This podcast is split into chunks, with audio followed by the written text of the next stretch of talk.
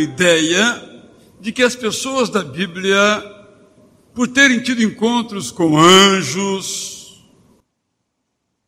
por às vezes verem diretamente ao Deus Pai, por se encontrarem com Jesus Cristo, Filho, não erravam, não tinham heranças terríveis, não tinham conflitos na sua casa, e imaginamos pessoas que não existem. E muitas vezes nós acabamos por tentar transbordar, transferir esses mesmos tipos de perspectivas para nós. Como se aquele mundo real fosse transformado num mundo imaginário por nós. Por exemplo, Jesus tinha problemas na sua família. Uma vez, seus irmãos fizeram uma comitiva para tirá-lo do lugar onde estava, por considerá-lo que ele estava maluco.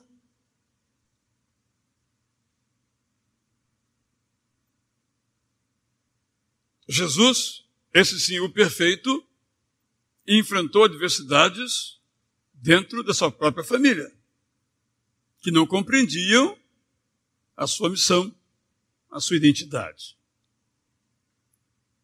Se nós pegarmos qualquer grande homem da Bíblia, ou mulher da Bíblia, cada um tem os seus preferidos. Por exemplo, eu sei que muitos aqui se encantam com a história de Abraão. Ou com a história de José, seu neto. Ou com a história de Moisés, que liderou aquela multidão, como se dizia no Espírito Santo, de raça ruim, né? Do Egito até Canaã. Que Moisés fosse perfeito. Ou Davi, sem dúvida alguma, um extraordinário homem, que ele também fosse perfeito. Mas ele era tão pecador como eu e você, e teve que ser contestado cara a cara pelo profeta Natan, no caso de um entre muitos dos seus pecados. Ou às vezes ficamos assim, esse Jonas, né? O cara recebe um chamado de Deus, em lugar de executar, ele vai na direção oposta e fica reclamando porque a mensagem foi ouvida. Que pregador prega?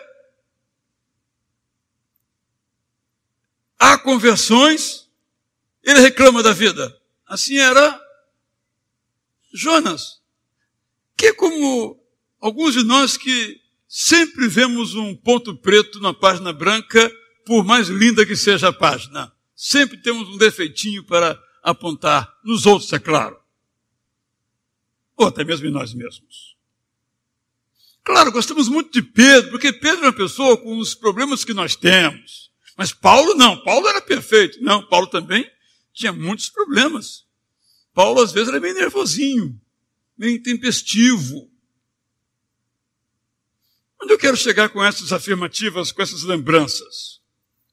Que ao mesmo tempo em que nós lemos a Bíblia, vamos observando o que essas pessoas eram e no que elas foram se tornando. Este é, este deve ser o tema que nos deve ocupar a mente todos os dias. Como nós éramos,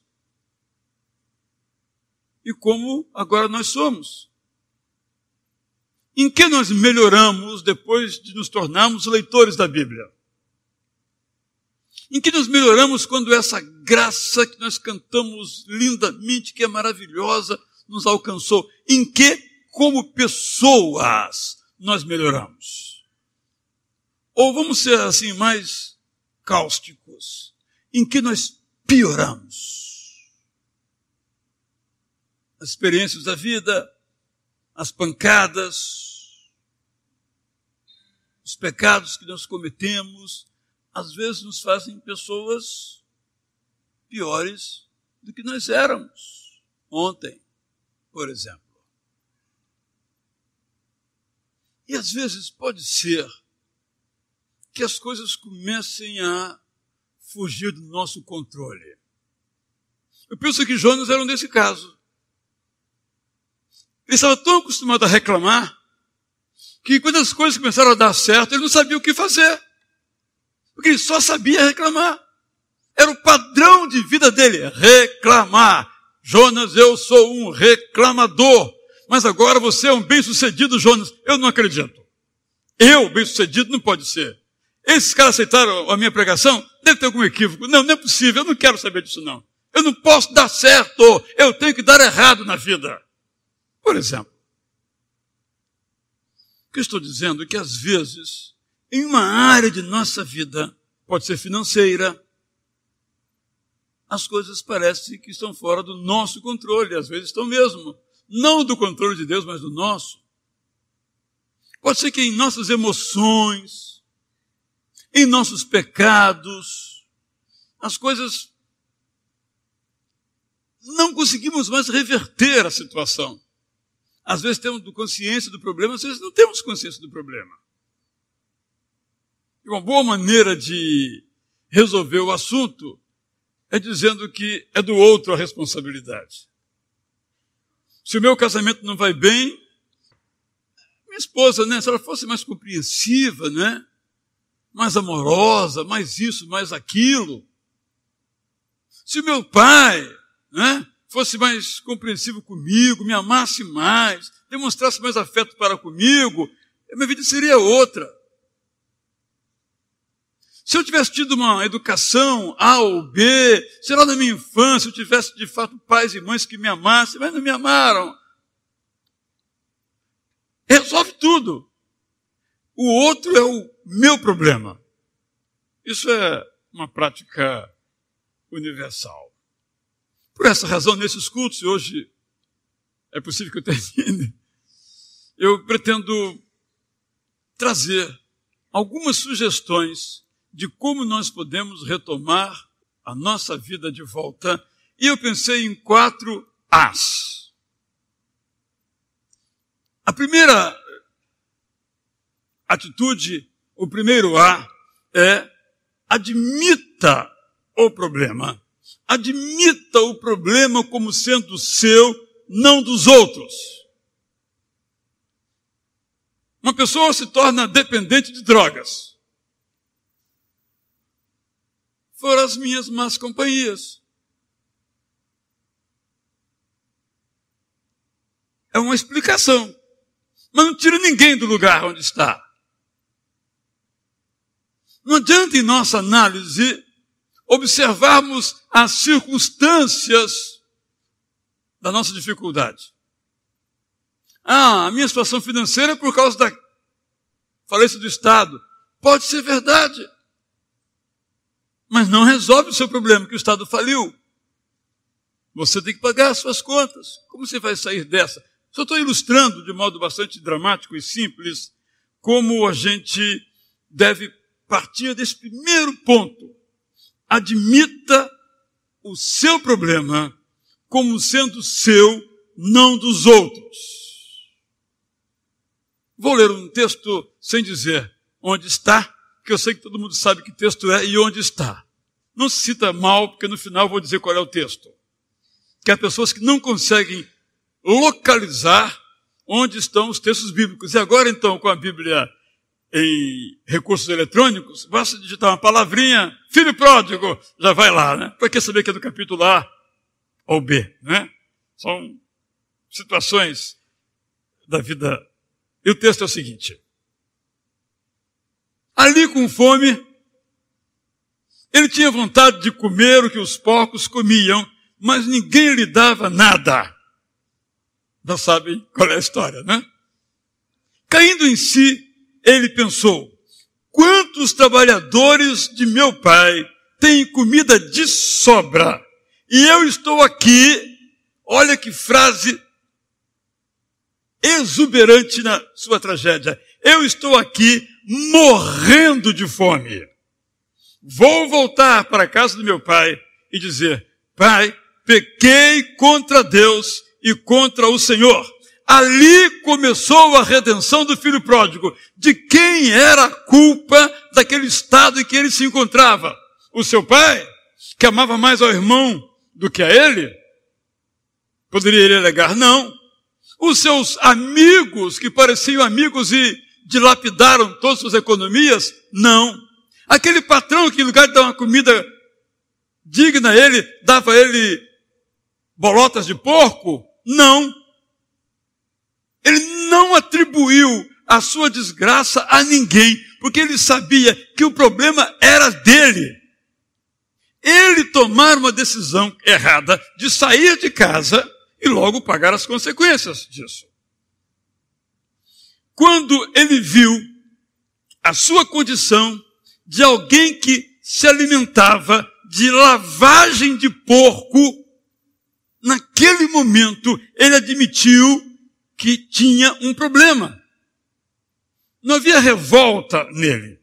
Não havia explicação para os fatos ao seu redor nele. Havia uma admissão de sua condição que era péssima e que ele precisava fazer alguma coisa para reverter aquela condição. E a primeira coisa que ele fez foi admitir: eu estou comendo porcaria. A minha vida está péssima. Ele poderia, bem, é o seguinte, eu estou aqui, mas é, é temporário. Logo, logo eu vou sair dessa situação. Logo, logo eu vou arrumar um emprego bom, logo, logo tudo vai ser rosa de novo, e isso durar anos. O filho pródigo, Lucas capítulo 15, versos 11 a 32, admitiu que tinha um problema, esse problema era dele. Se nós temos problemas, a solução dos nossos problemas começa quando nós admitimos que temos problemas, não quando nós os escondemos.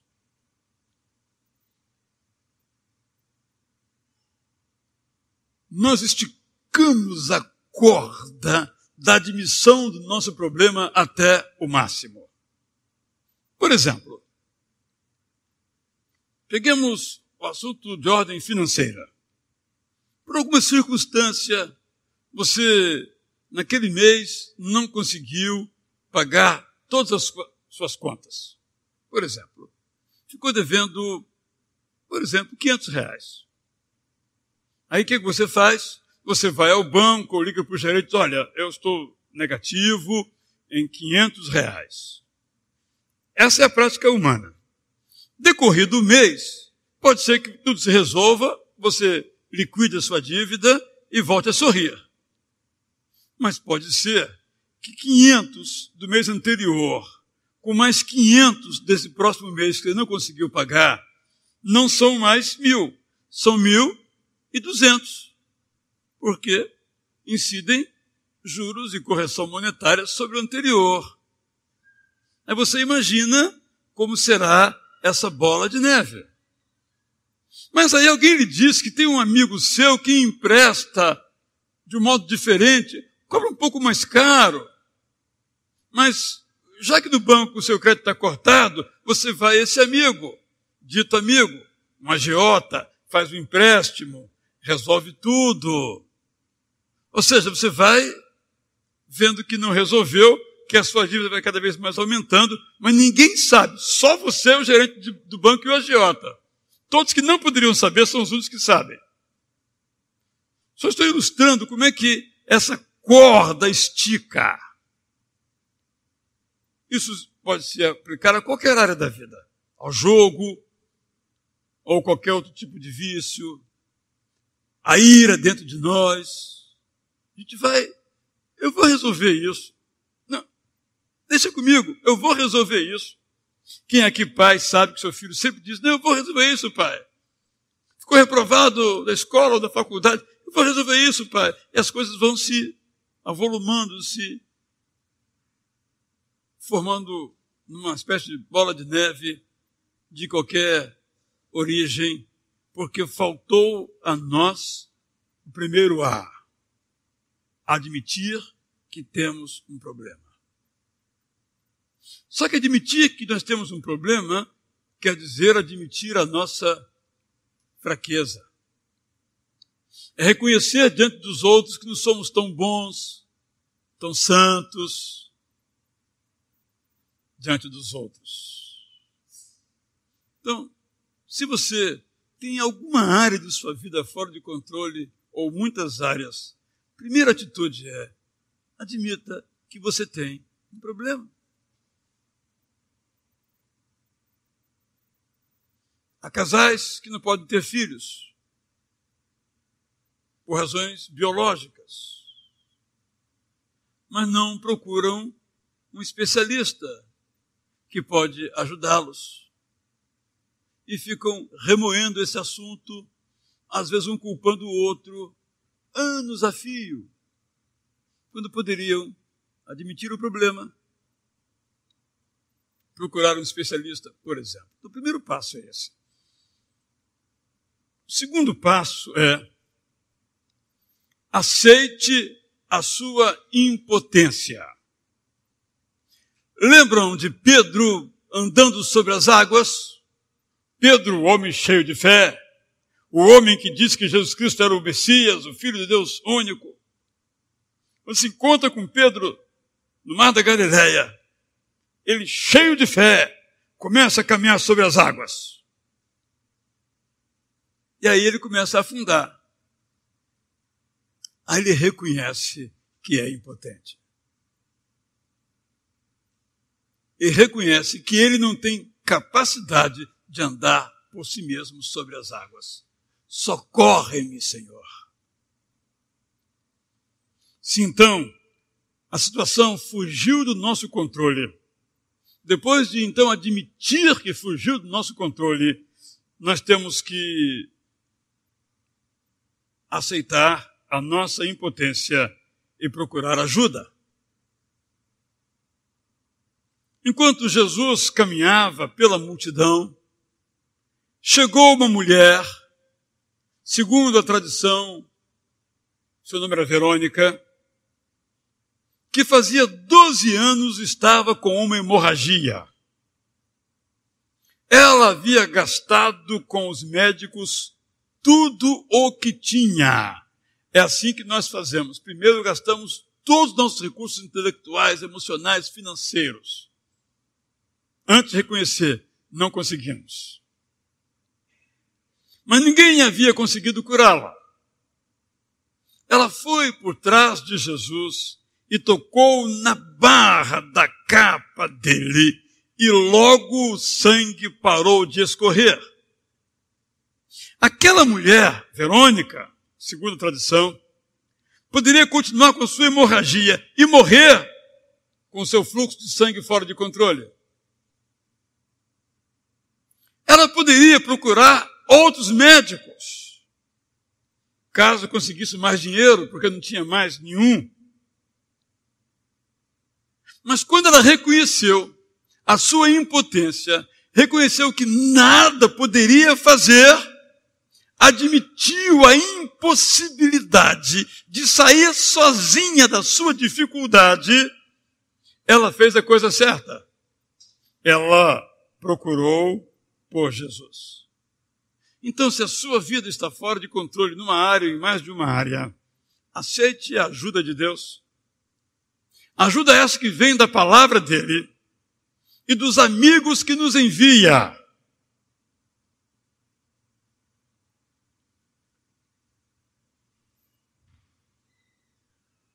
Vocês sabem que há algumas doenças que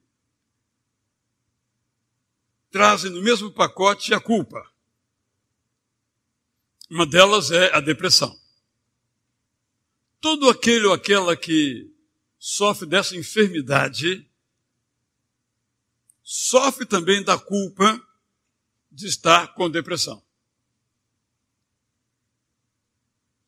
E aquele que está em depressão, muitas vezes vai se afundando na depressão, embora até em público se comporte muito sorridentemente, muito sociavelmente, para ninguém notar que ele ou ela está em depressão. Porque se souberem que está em depressão, além de dizer, ah, coitadinho, vão dizer que eu sou culpado ou culpada. Então, ninguém precisa saber. Melhor que ninguém saiba. Só que a depressão é uma doença. E toda doença, seja qual for, nos olhos, no joelho ou em qualquer lugar, não se cura sozinha. É preciso uma intervenção. Mas no caso de depressão, se eu admito que estou com depressão, eu admito que eu tenho um monte de problemas. E a depressão eu sempre acho que vou conseguir sozinho sair dela. Então eu conheci uma pessoa que durante alguns anos, depois de uma vida muito ativa, começou a sentir alguns sintomas que nós classificaríamos de depressão. Mas vai falar? Você, tão ativa antes, tão ativo anteriormente, você sabe a pessoa que eu conheci? O que está de errado na sua vida, por exemplo? Até que um dia ela recebeu na sua casa um casal de amigos de outro estado e começou a conversar com aquela pessoa. E a pessoa contou a sua história. Olha, o meu problema, você nem imagina, né? Disse essa pessoa. Eu tomo remédio. Ah, é? Toma remédio? Nunca ninguém desconfiou. É, tomo remédio. Porque há tantos anos eu tive uma crise de pânico. Do nada, disse ele, eu tive uma crise de pânico que eu não conseguia sair de casa. É? Começou a haver uma identificação entre os dois. Como é que você saiu dessa? Ah, eu procurei o doutor fulano de tal. Você quer marcar com ele uma consulta? De jeito nenhum, eu não preciso. Eu vou sair dessa sozinho. A conversa foi, a conversa foi. Depois de duas horas de conversa, onde é o seu médico? começou a mudar um pouquinho o assunto,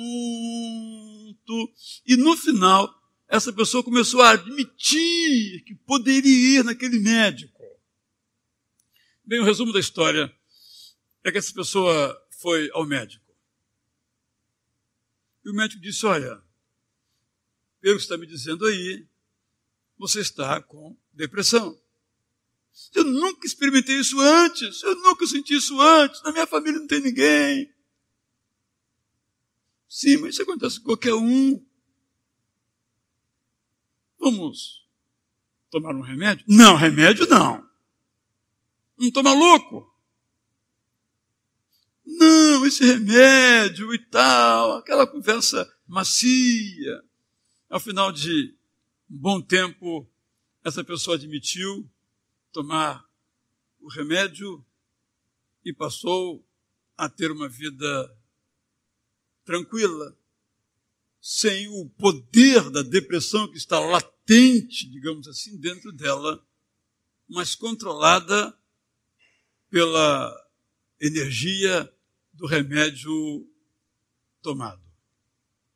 Mas que dificuldade teve este homem de admitir a sua impotência, que precisava de ajuda, e tal como aquela mulher da história que acabei de ler aqui, buscar então ajuda e ser então ajudada. Só que às vezes nós cristãos dizemos assim: o meu psiquiatra, ou psicanalista, ou psicólogo é Deus. Não há dúvida.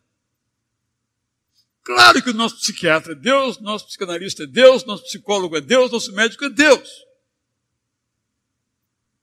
Mas ele atua através de pessoas. Nós dizemos assim, não é? Nós queremos que o mundo inteiro seja ganho para Cristo. Mas todos nós sabemos que será ganho o mundo inteiro para Cristo através da nossa evangelização. Todos concordamos com isso. De igual modo, a maneira, o instrumento pela qual Deus vai nos curar, normalmente, exceto situações muito especiais, chamadas de milagres, é através de outras pessoas. Mas mesmo as outras pessoas, Deus usa outras pessoas para nos curar, mesmo de modo espetacular. Eu estava lendo a história do encontro de Abraão com Melquisedeque. Eu não tinha reparado num detalhe dessa história que eu vou ler, sem dizer qual é o detalhe. Eu não tinha percebido, talvez você tivesse percebido, mas eu não tinha percebido. Tentávamos ver que detalhe é esse que tem a ver com o que eu estou dizendo. Gênesis 14, 17 a 24. Depois de haver derrotado Kedorlaomer e os outros reis, Abraão estava voltando para casa quando o rei de Sodoma foi encontrar-se com ele no vale de Savé, também chamado de Vale do Rei. E Melquisedeque, que era rei de Salém sacerdote de Deus Altíssimo, trouxe pão e vinho. Melquisedeque abençoou Abraão dizendo, Abraão, seja abençoado pelo Deus Altíssimo, que criou o céu e a terra. Seja louvado Deus Altíssimo, que entregou os inimigos de você nas suas mãos, Abraão. Abraão deu a Melquisedeque a décima parte de tudo o que havia trazido de volta. Depois o rei de Sodoma disse a Abraão, fique com as coisas e me devolva somente as pessoas. Mas Abraão respondeu, eu levanto a mão diante do Senhor, o Deus Altíssimo, Criador do céu e da terra, e juro que não ficarei com nada do que é seu, nem um fio de linha ou de uma tira de sandália. Assim você nunca poderá dizer, eu fiz com que Abraão ficasse rico. Não quero nada para mim, a não ser a comida que os meus empregados comeram. Mas os meus aliados, Aner, Skol e Manre, podem ficar com a parte deles. Qual o detalhe aqui? eu nunca tinha observado. É simples. O que, que tem a ver o rei de Sodoma com Abrão e Melquisedeque?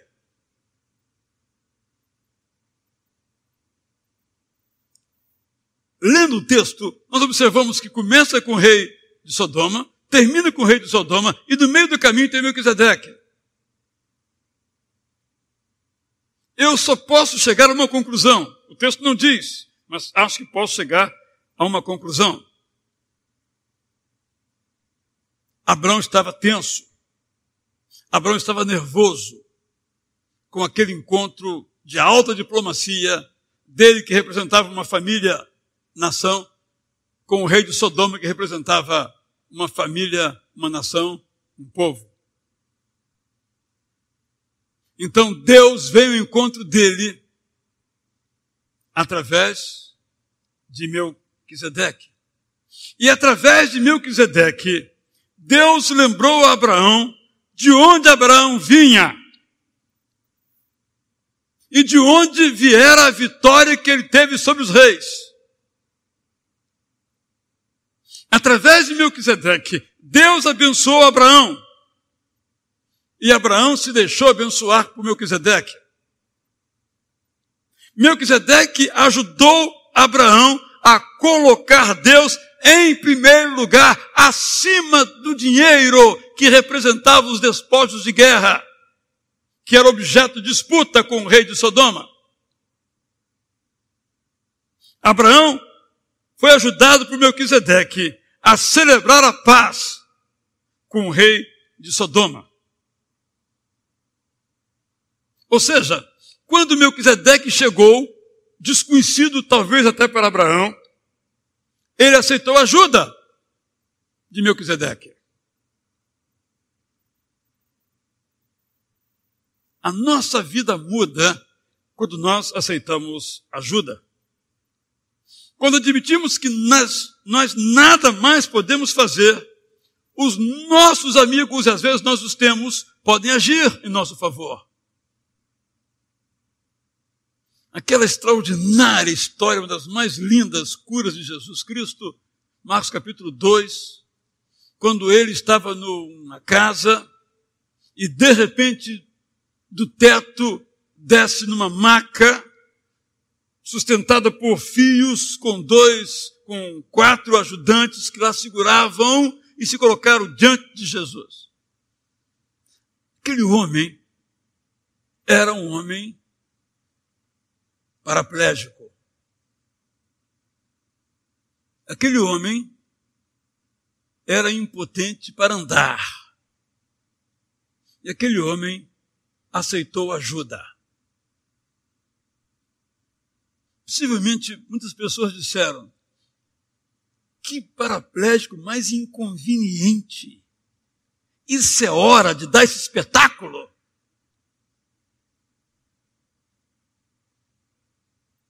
Mas aquele homem aceitou a ajuda dos seus amigos. E os amigos propuseram a ele uma solução para o seu problema. Não havia cura para o seu problema, a menos que Jesus entrasse em ação. E eles colocaram o homem na cara do gol, na cara de Jesus, que o curou. Porque aquele homem aceitou ajuda.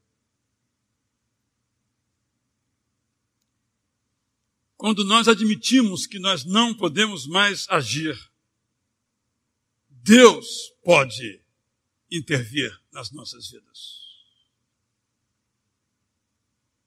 Por isso, quando observamos as curas que ele fez, algumas ele perguntou: Você quer ficar curado?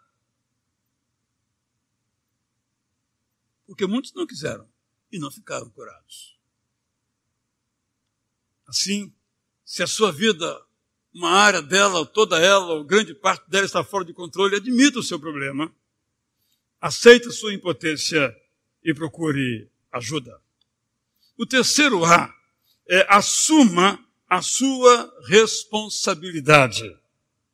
Assuma que a solução do seu problema depende de suas atitudes. Passa pela sua disposição para mudar. Sabemos que o apóstolo Paulo era um missionário que vivia de ofertas que recebia. Houve, no entanto, uma dificuldade financeira e Paulo se dispôs a usar as próprias mãos no antigo ofício de artesão no fabrico de barracas ou tendas. E com isso sobreviveu por algum tempo. Leiamos. Atos 18, 2 a 5, que detalhadamente explica essa história. Que mostra então o apóstolo Paulo assumindo a sua responsabilidade. Estando Paulo em Corinto, encontrou ali um judeu chamado Áquila, que era da província do Ponto. Fazia pouco tempo que Áquila tinha chegado da Itália com Priscila, a sua esposa. Eles tinham saído de lá porque o imperador Cláudio havia mandado que todos os judeus fossem embora de Roma. Paulo foi visitá-los e acabou ficando ali para trabalhar com eles, porque a profissão de Paulo e a deles era a mesma, isto é, fazer barracas ou tendas. E todos os sábados ele falava na sinagoga e procurava convencer os judeus e os não-judeus. Depois que Silas e Timóteo chegaram da província da Macedônia, Paulo começou a dar todo o seu tempo, isto é, tempo integral, para anunciar a mensagem. Ele afirmava aos judeus que Jesus é o Messias esse detalhe muito valioso. Não parece claro no começo do texto que Paulo vivia só da sua pregação.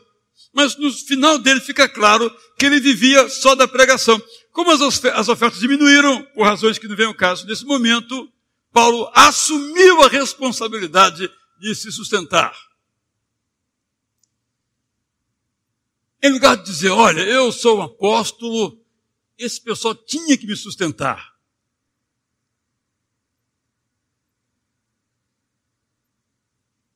Em lugar de dizer, Senhor, o Senhor não me chamou para ser missionário? Eu vou ter que voltar a fabricar barraca? Nada disso está no texto. Paulo assumiu a sua responsabilidade do seu próprio sustento.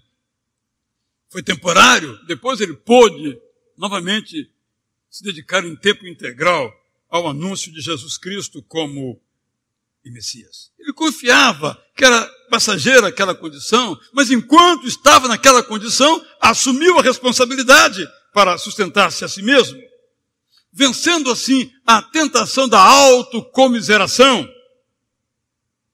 Quando nós, a exemplo do apóstolo Paulo, assumimos as nossas responsabilidades, sem nos considerar como vítimas, as coisas mudam. José, no Egito, poderia ficar lamentando que ninguém se lembrava dele, o copeiro, o padeiro, aquele tanto ajudou. Podia dizer que Deus o tinha esquecido. Mas José preferiu confiar e fazer todos os movimentos que podia para sair da prisão. Ele também venceu a tentação da autocomiseração. Assim, se eu e você temos em nossa vida alguma área fora de controle, ou várias áreas fora de controle, ou toda a vida fora de controle, a primeira coisa, nós temos que admitir o nosso problema.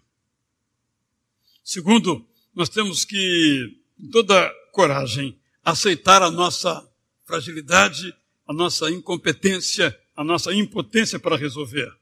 Terceiro, nós temos que assumir a nossa responsabilidade.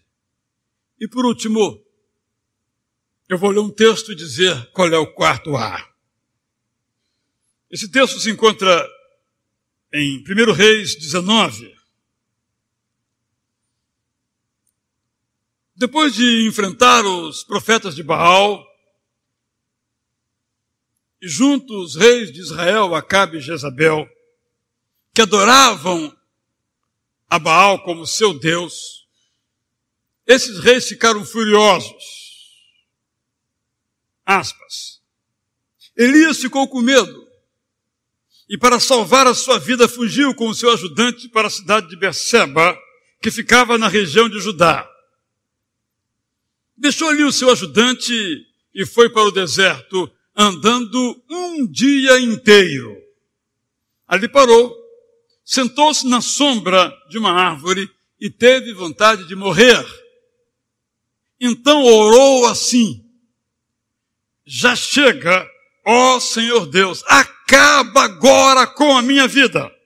Eu sou um fracasso, como foram os meus antepassados. Elias se deitou debaixo da árvore e caiu no sono. De repente, um anjo tocou nele e disse: Levante-se e coma. Elias olhou em volta e viu perto da sua cabeça um pão assado nas pedras e uma jarra de água. Ele comeu, bebeu e dormiu de novo. O anjo do Senhor voltou e tocou nele pela segunda vez, dizendo: Levante-se e coma. Você não, senão você não aguentará a viagem. Elias se levantou, comeu e bebeu. E a comida lhe deu força bastante para andar 40 dias e 40 noites até o Sinai, o monte sagrado. Lendo o resto da história, observamos que no Monte Sinai, Elias teve uma recaída. Entrou em outra caverna. Deus então foi ao seu encontro, Deus vem sempre ao nosso encontro, e lhe disse: Elias, volte para o deserto que fica perto de Damasco. Preciso só dar uma ligeira contextualizada na geografia. Olhando aqui para a minha mão, aqui está o Estado de Israel. Mais ou menos na altura aqui do meu dedo, no finalzinho aqui, está Jericó e o Rio Jordão. Desse lado aqui está o deserto onde Elias um dia se encontrou. Nessa experiência aqui, ele primeiramente estava aqui. Aqui é o Monte Carmelo, perto da Samaria, a capital de onde Acabe e Jezabel governavam. Estamos falando aqui. O Monte Sinai ficava aqui. Depois que acaba Israel, digamos aqui, bem no extremo sul. É aqui que ele estava, no Egito. Depois de andar 40 dias e 40 noites. E agora Deus diz: faça todo o seu caminho de volta, sai de Israel e vai para o deserto, fica perto de Damasco. Estamos falando aí de 600 a 800 quilômetros, nas distâncias mais extremas. Volte para o deserto, que fica perto de Damasco. Loucura de Deus. E aí Deus diz a ele: quando você chegar lá, perto de Damasco, entre na cidade e unja Azael como rei da Síria. Unja Jeú, filho de Ninsi, como rei de Israel. E unja Eliseu, filho de Safate de Abel Meolá, como profeta, para ficar em seu lugar. Quando lemos a história, nós observamos que Elias não ungiu a ninguém, nem a Azael, nem a Jeú. Quando lemos segundo Reis 9, a história anterior da promessa, do pedido, da ordem, da instrução de Deus, está em 1 Reis 19. Mas o desenrolar dos fatos está em 2 Reis 9. Foi Eliseu que ungiu Azael e foi Eliseu quem ungiu Jeú como rei de Israel. O que nos leva a concluir claramente que, primeiramente, Elias se dispôs a fazer uma aventura. Então, o quarto é a aventure-se. A aventura de Elias saindo das cavernas fez com que a sua missão durasse a sua vida e fosse além da sua vida com o seu sucessor Eliseu. Quando nós nos aventuramos a ir onde Deus nos diz para ir, a nossa vida se enche de sentido. A história de Elias é bastante emblemática da nossa condição.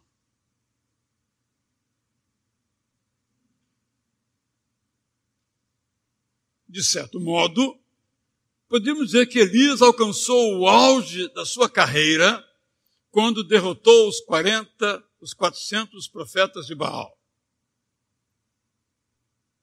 Mas a essa extraordinária vitória sucedeu-se uma cachapante derrota. O grande profeta de Deus que desafiava reis e profetas, outros, ficou com medo. Mas quando ele então admite o seu problema, quando ele aceita que é impotente, quando ele assume a sua responsabilidade, Deus o leva para uma aventura. Nunca antes acontecido na história de Israel de ungir um rei estrangeiro. De certo modo, depois daquela experiência, Elias foi muito além na sua carreira. E a sua missão foi continuada pelo seu discípulo Eliseu. Não foi pouco o que aconteceu com ele nos dias finais da sua trajetória. E na minha imaginação, claro que é só imaginação, Elias fez essa caminhada a pé.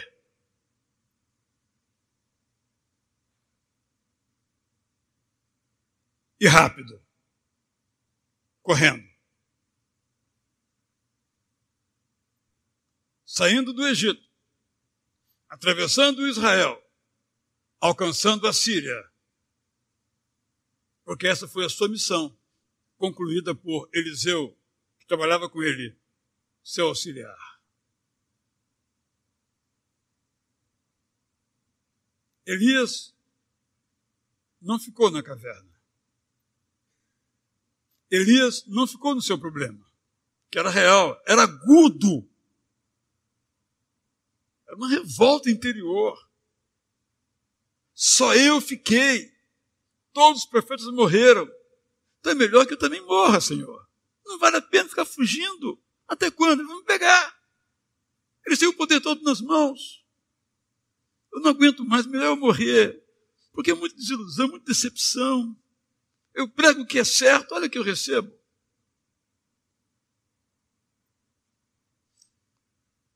Mas Deus diz a Elias: Elias, o que, é que está fazendo aí?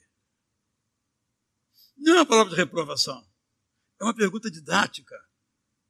O que é que você está fazendo aí?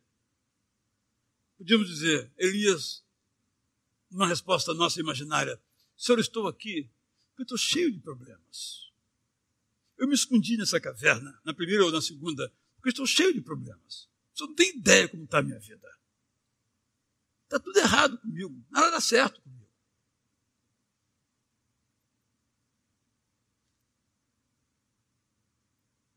Elias faz isso.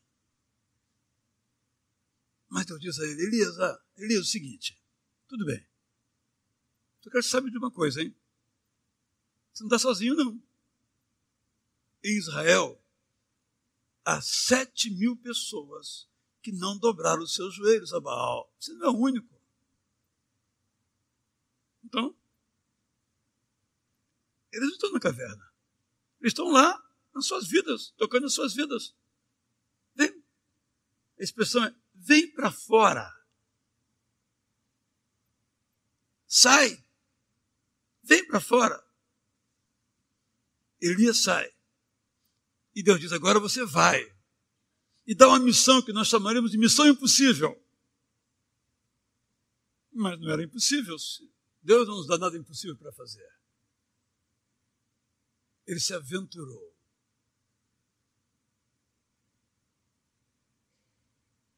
É o que nós temos que fazer. Sair da caverna. Nos aventurar. Para ir da Síria. Para tocar nossa vida, reorganizar nossas emoções, acertar nossas finanças, seja quais forem as nossas dificuldades. Então, queridos irmãos, caríssimas irmãs, quero deixar com você esses quatro As. Eram cinco, mas eu resolvi juntar dois para ficarem só quatro, porque a gente não consegue gravar cinco. Eu queria que você gravasse esses quatro. Esses quatro As. Admita que tem um problema. Aceite, é o segundo verbo, a sua impotência. Assuma a sua responsabilidade. Aventure-se. Quatro verbos: admitir, aceitar, assumir, aventurar-se. Talvez você já conjugou o primeiro verbo, já reconheceu que tem um problema. Talvez até já admitiu que precisa de ajuda, reconheceu a sua impotência mas quem sabe precise assumir a sua responsabilidade. Muito difícil. Quem sabe já tem assumido sua responsabilidade, mas está ainda paradão, paradona, dentro da caverna, sem se aventurar, sem colocar o pescocinho para fora, os pés no chão, na estrada, na rodovia, na Avenida da Esperança essas histórias todas que eu contei aqui. Comecei falando da história do filho pródigo. O filho pródigo disse: Eu pequei contra Deus, mostrando que Deus é aquele que ouve as nossas orações. Aquela confissão do filho pródigo foi ouvida por Deus. E podemos dizer que Deus preparou o resto do discurso do filho pródigo e preparou o coração do pai daquele rapaz para o receber, diz a Bíblia na versão antiga, gostoso em casa. A outra história que eu contei é a história de Verônica, segundo a tradição, que encostou a sua mão, tocou o seu corpo nas vestes de Jesus por acreditar que se ele fizesse aquilo, a sua hemorragia seria estancada. E imediatamente foi estancada. Porque Deus é aquele, quando nos aproximamos dele, que estanca a hemorragia, seja que tipo for na nossa vida. Deus é aquele que nos envia Melquisedeque quando estamos aflitos temos uma decisão a tomar. Melquisedeque pode ser muitas coisas. Contei que recentemente estava aflito com uma dificuldade aqui na igreja. E aí, a semana toda, me vinha aquela música. Deus é fiel. Acima de todas as coisas eu sei que o meu Deus é fiel. O problema não existe mais.